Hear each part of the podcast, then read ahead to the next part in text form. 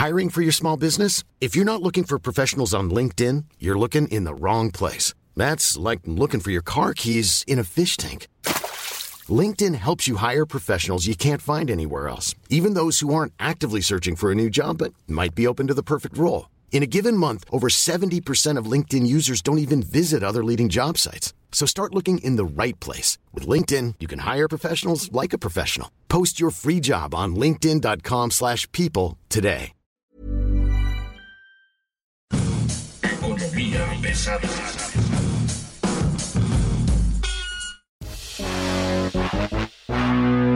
Señoras señores, bienvenidos. Esto es Economía Pesada. Mi nombre es Luis Carriles, arroba Luis Carrujos. Y como siempre, el gusto es mío que estemos esta vez discutiendo los temas de negocios, economías, gasto público.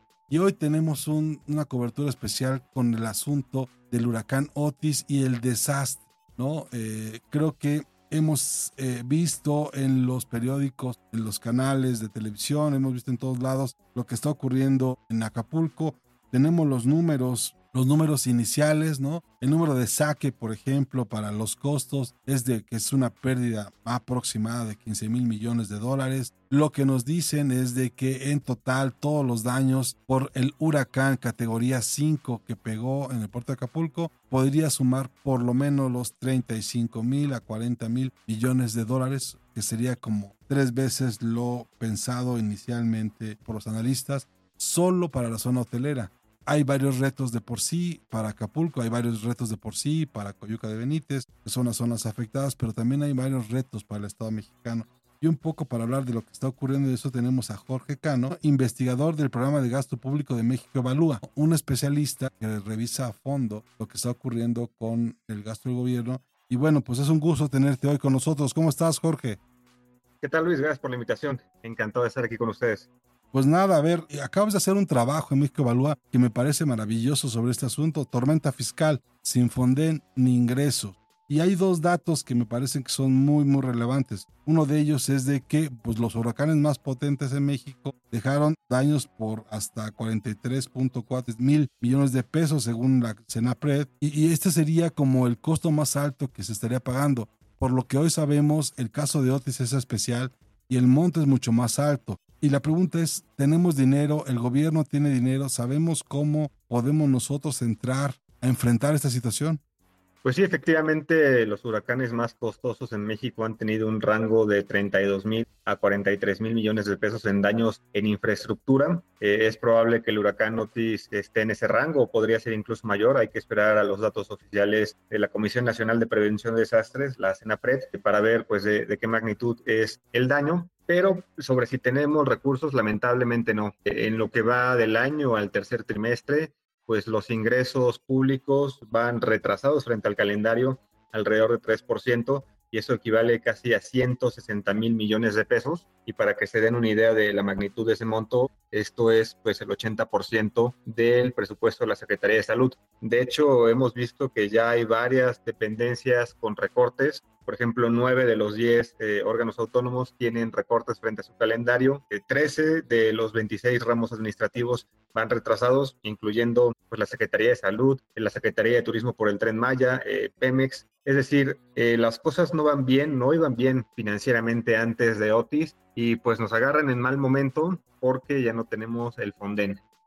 Por supuesto, hay que hablar del Fonden. Estamos hablando de que era un ahorro o era una política pública implementada en los últimos 30 años que había sido altamente beneficiosa. Tenías tú un apartado por si pasaban las cosas o por si no pasaban, los ibas sumando, los ibas guardando, los ibas teniendo. Hoy sabemos que este Fonden no existe, pero dice el presidente que está todo el dinero del gobierno. Esa parte no entiendo. ¿Cómo puede no existir el Fonden y decir que está todo el dinero del gobierno para atender la emergencia?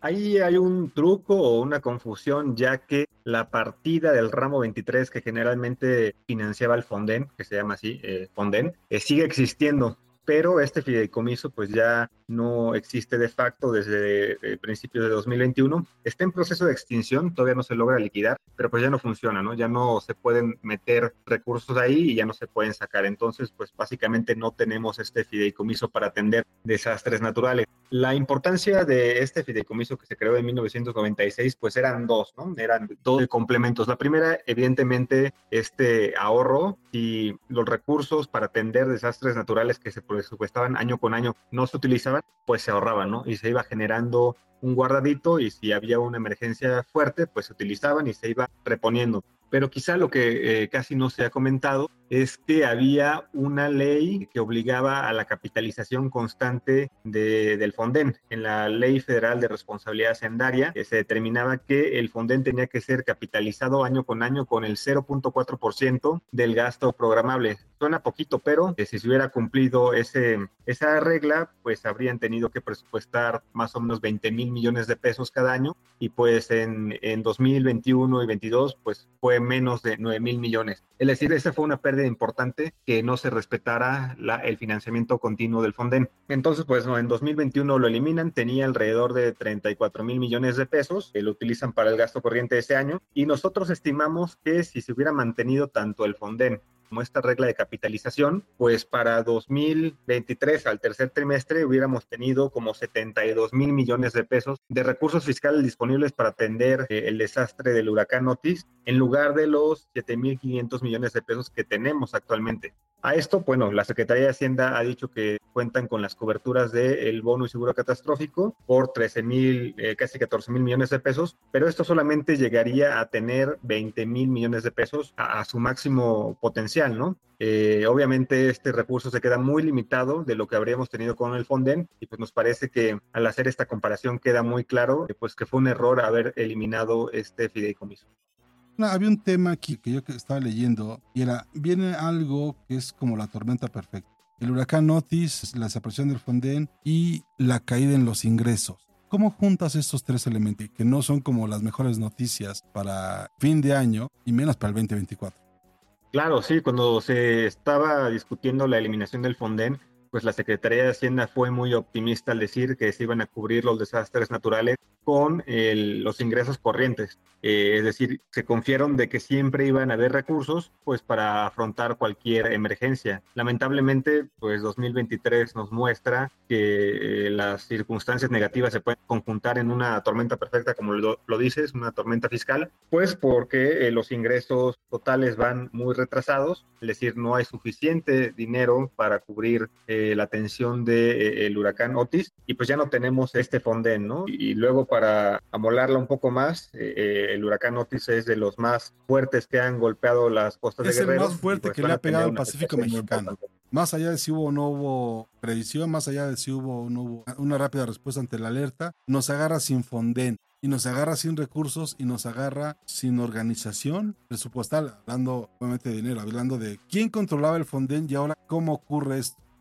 Sí, exacto. Bueno, para acceder a los recursos del Fonden eh, existía pues una normativa eh, que involucraba tanto a la Secretaría de Gobernación como a la Secretaría de Seguridad eh, en la determinación de la existencia de una emergencia natural y pues los estados afectados tenían que hacer la solicitud de recursos para obtener financiamiento para la atención y también para la reconstrucción. Este mecanismo federal era muy transparente, pero ya una vez que se llegaban a otorgar los recursos a los estados y que estos los manejaban, es cuando se llegaban a dar los actos pues, de falta de transparencia, de corrupción o incluso hasta de desvío de recursos, ¿no? Pero hay que, hay que diferenciar que eh, las eh, reglas a nivel federal estaban bastante precisas y si hubo eh, una malversación fue a nivel local. A pesar de eso, pues pueden coincidir dos ideas de que era necesario, era útil el Fonden y que se podía prestar como cualquier acto del sector público pues, a la corrupción, ¿no? Entonces, lo que era deseable era pues haber mejorado esa transparencia, esa gobernanza, limitar los actos de corrupción, pues mantener este fideicomiso que te garantizaba tener una solvencia de recursos y pues ahora lo estamos extrañando en, en la peor situación con una carencia de ingresos y con este, este fenómeno tan fuerte que golpeó a Guerrero. Ahora estaba yo revisando datos y es 2021 y 2022, 16.6 y 8.000 millones de pesos. El tema es que no se recuperaron. esa lana que se gastó en desastres naturales de esos años no se recuperó y no hay manera de hoy tener fondos suficientes porque por lo que explica el presidente, toda la lana que se tenga que recuperar, toda la lana para, para reactivar Acapulco provendrá de cada dependencia. Según yo es un retroceso.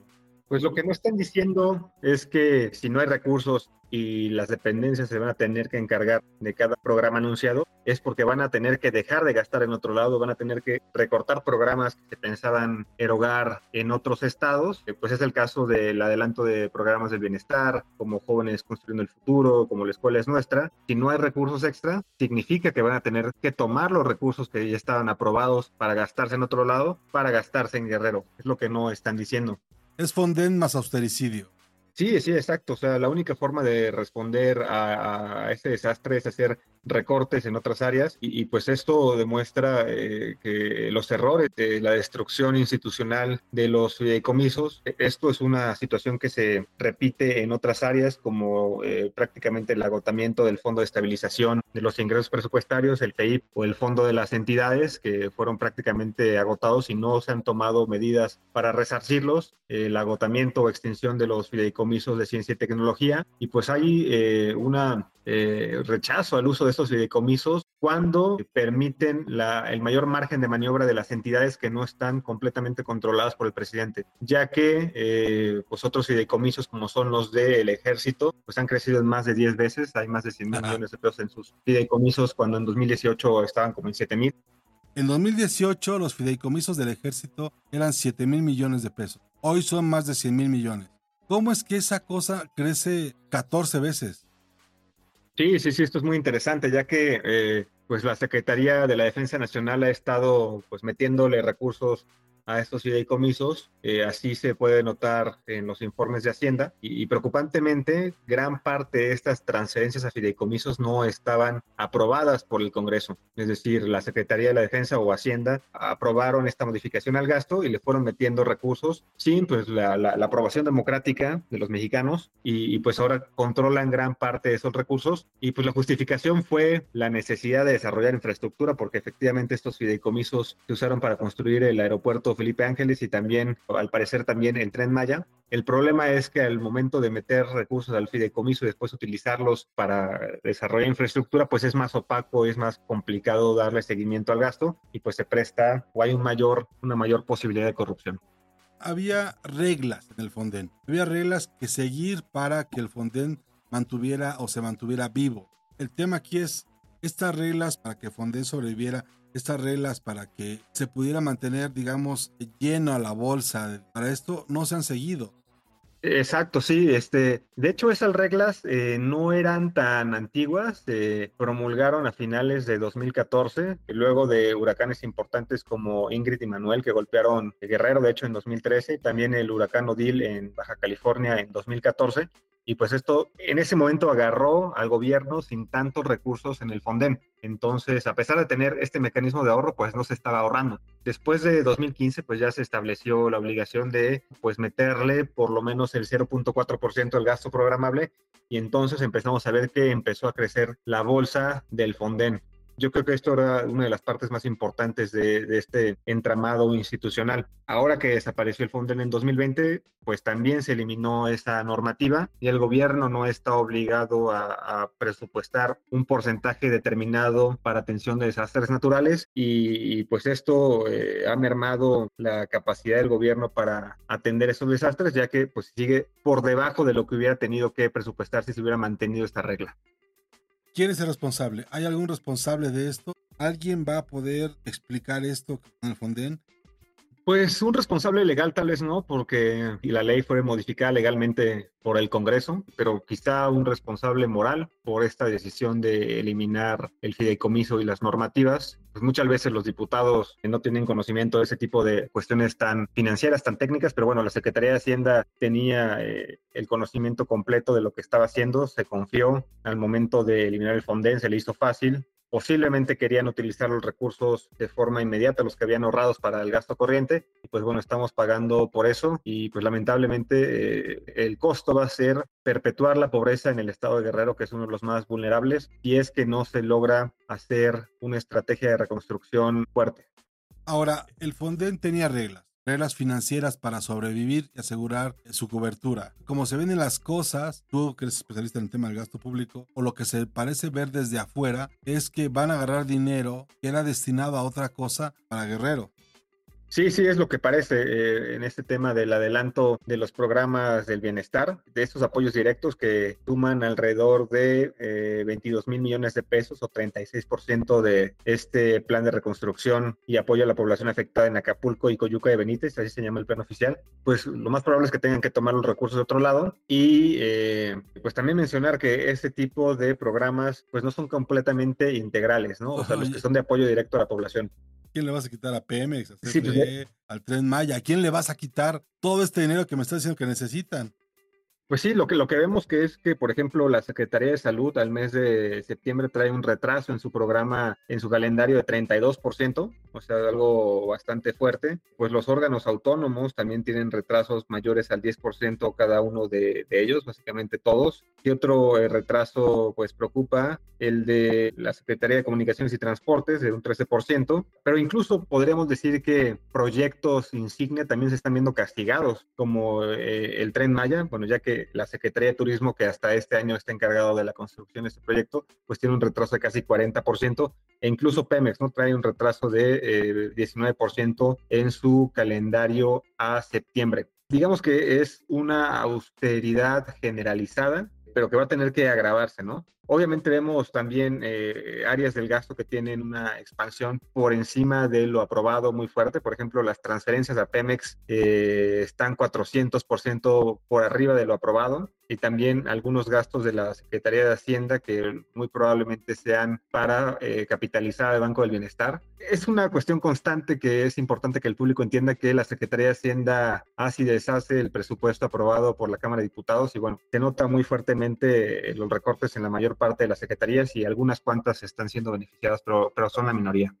Ahora, este recorte en las secretarías evidentemente va a ser más lenta la cualquier recuperación. Este recorte, este austericidio en el que están metidos los últimos cinco años y este rescate forzado a Pemex y a CFE desbalancean la fórmula del equilibrio. ¿Cuál es el reto en todo caso para el siguiente gobierno? Porque entiendo que el caso de Otis, aunque lo quieran acabar en los próximos seis meses, va a durar por lo menos dos años. Uno. Y dos, la declaratoria de emergencia se acabó cuál es la prioridad del gobierno en tema de gasto público y con el contexto del de, salvamento de Pemex, salvamento de la CFE y el desastre en Acapulco. Sí, bueno, para el siguiente año tenemos una presión importante por el costo financiero de la deuda, pues de deuda que se ha contratado en este gobierno y anteriores, pues está por arriba del billón de pesos, eso no había pasado anteriormente, y esto va a estar limitando pues la capacidad de gasto en general del gobierno. También vemos de forma preocupante que el derecho de utilidad compartida, el famoso DUC que se le cobra a Pemex, va a pasar de 40 a 30% y esto pues va a incrementar eh, los ingresos de Pemex, la parte de la renta petrolera que se queda Pemex, pero va a disminuir pues los ingresos petroleros del gobierno federal y va a limitar pues estos gastos en educación, salud, seguridad, lo que tú quieras. Entonces, pues el reto es hacia futuro buscar nuevas formas de ingresos. Es insuficiente a todas luces. Pero la cobija se está haciendo más chiquita enfrente de ellos. O sea, los responsables de que la cobija se haga más chiquita son ellos y luego le meten un recorte porque dicen, pues la lana de Acapulco va a salir de lo que ya está pensado. Eh, sí, bueno, eh, definitivamente no se tomaron las eh, medidas desde el principio de sexenio para incrementar los ingresos. Se confiaron con esta fiscalización que te comento del SAT pero pues no hubo estrategias, no hubo una reforma fiscal que tanto se pedía y por eso nosotros estimamos que al cierre del sexenio el crecimiento total de los ingresos en seis años va a ser de 6.5%, cuando en sexenios anteriores se lograba un crecimiento promedio de más de 20% y pues se han visto obligados a hacer recortes fuertes en gran parte de las secretarías o limitar el crecimiento de, de muchas áreas del gasto no es sostenible, ¿no? Le estás quitando dinero a todos para dárselo a quién. Porque evidentemente ya estás tomando deuda y me parece, no sé, pero me parece que estás tomando deuda para gasto operativo del gobierno. No. Sí, sí, exacto. En uno de nuestros estudios que tenemos ahí del marco macroeconómico, pues destacamos principalmente esa preocupación ya que eh, pues para 2024 se va a tomar el mayor endeudamiento registrado desde, desde que hay datos disponibles, 1990, por 5.4% del PIB. casi 2 billones de pesos y lamentablemente el 40% de esta deuda va a ir a pagar gasto corriente, no se va a destinar al gasto de inversión y pues esto si no se dedica al gasto de inversión, pues no tiene ese efecto en el crecimiento económico y va a ser más complicado que en los siguientes años, en el siguiente sexenio, pues se pueda tener mayor recaudación y mayor capacidad para el pago de deuda y pues va a limitar los ingresos disponibles para el futuro, ¿no? Y pues sí, es un, es un contexto con el que vamos a tener que, que vivir. A corto plazo, ¿qué hay que hacer? Pues es complicado precisamente por lo que te digo de la falta de recursos, pero bueno, creo que se tiene que eh, anunciar dentro de este plan de apoyo eh, conceptos específicos para la salud, ya que eh, están carentes en el plan actual. Vemos con preocupación que están surgiendo o hay reportes de surgimiento de enfermedades transmisibles precisamente por la falta de agua y sanidad después de inundaciones, después del huracán es necesario que se haga ese tipo de planes y también pues hacer un anuncio mucho mayor en el plan de reconstrucción, ya que solamente están destinados por ahí de 12.500 millones de pesos, el 20%, y pues como platicábamos hace rato, ¿no? O sea, el costo de los desastres naturales pasados han superado los 30.000, casi 40.000 millones de pesos, y pues estos 12.000 que están anunciando, pues francamente van a ser insuficientes, y, y pues sí, se va a tener que tomar una decisión difícil de hacer recortes, es la consecuencia de no tener con un Fonden, pero estos recortes pues tienen que ser transparentes, ¿no? La gente tiene que saber en qué le están recortando, el gobierno tiene que mencionar de dónde va a tomar el dinero porque no lo está haciendo. Eso yo creo que es lo principal que hay que hacer a corto plazo y bueno, mediano, restituir el Fonden, algún tipo de fondo de ahorro y ser muy transparentes en el tipo de infraestructura que se va a estar financiando me quedé pensando en dos cosas. Una, la posibilidad de que la sociedad civil promueva acciones a mejorar, no sé si definir los programas de acción en Acapulco. ¿Qué tan viable es que sean los propios acapulqueños los que intenten desarrollar programas con fondos federales, intentar salir? Porque lo que estamos viendo hoy, operativamente hablando, es un programa como desarticulado. Sí, sí, este, ahí podemos desagregar esto por la sociedad civil de Guerrero y también el gobierno estatal. Podemos comenzar hablando del gobierno estatal y pues lamentablemente es uno de los gobiernos más pobres, más dependientes de transferencias federales, que tiene una de las peores recaudaciones de impuestos propios y eso limita pues cualquier acción, ya sea de atención o de reconstrucción. Por el lado de la sociedad civil de Guerrero, pues como todos los mexicanos eh, en estos momentos de desastre nos unimos, pero pues también es, es una sociedad que no se distingue por ser de las más eh, desarrolladas económicamente. Pero son los que más se acomodan para reclamar dinero. Pues podrían ser los que tienen esa mayor movilización, pero eh, lo que es importante ahora es que sí tengan esa movilización, pues para exigirle al gobierno federal la coordinación. Tienen que tener esta movilización, vincularse eh, con las decisiones del gobierno federal, no necesariamente alguien desde la Ciudad de México va a poder saber las necesidades de reconstrucción o las prioridades que se tienen que ir siguiendo para eh, pues volver a, reconstruir Acapulco. Se tienen que considerar a los colegios de ingenieros, de arquitectos, eh, diferentes especialistas de guerrero, comerciantes, pues para que puedan ir definiendo los diferentes procesos. Por eh, lo que sabemos es que, y como en todo este gobierno se ha centralizado mucho las decisiones, se ha vinculado también en gran medida al ejército y pues se corre el riesgo de que haya menor capacidad escucha a las necesidades de la población local y bueno, eso se tiene que, tiene que abrirse un poco más a, escuchar a las diferentes partes.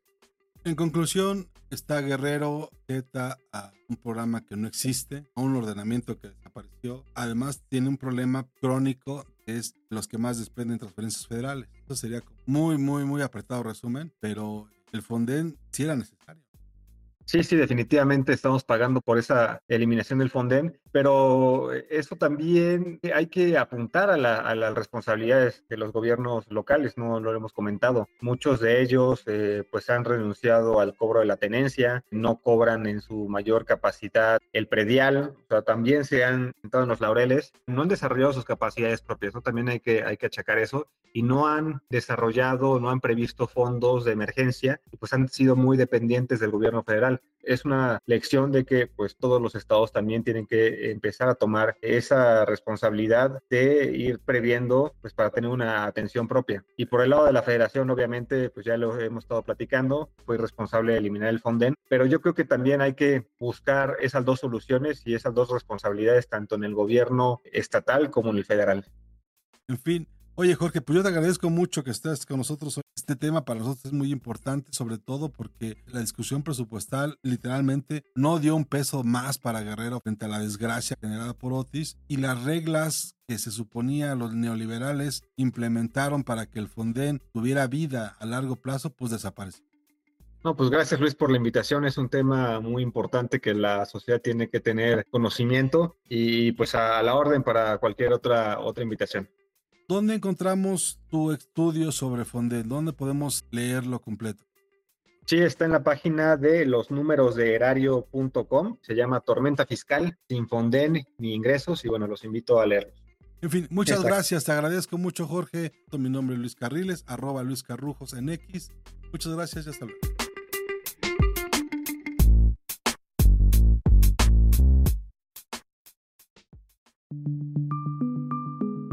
Esta es una producción de la Organización Editorial Mexicana.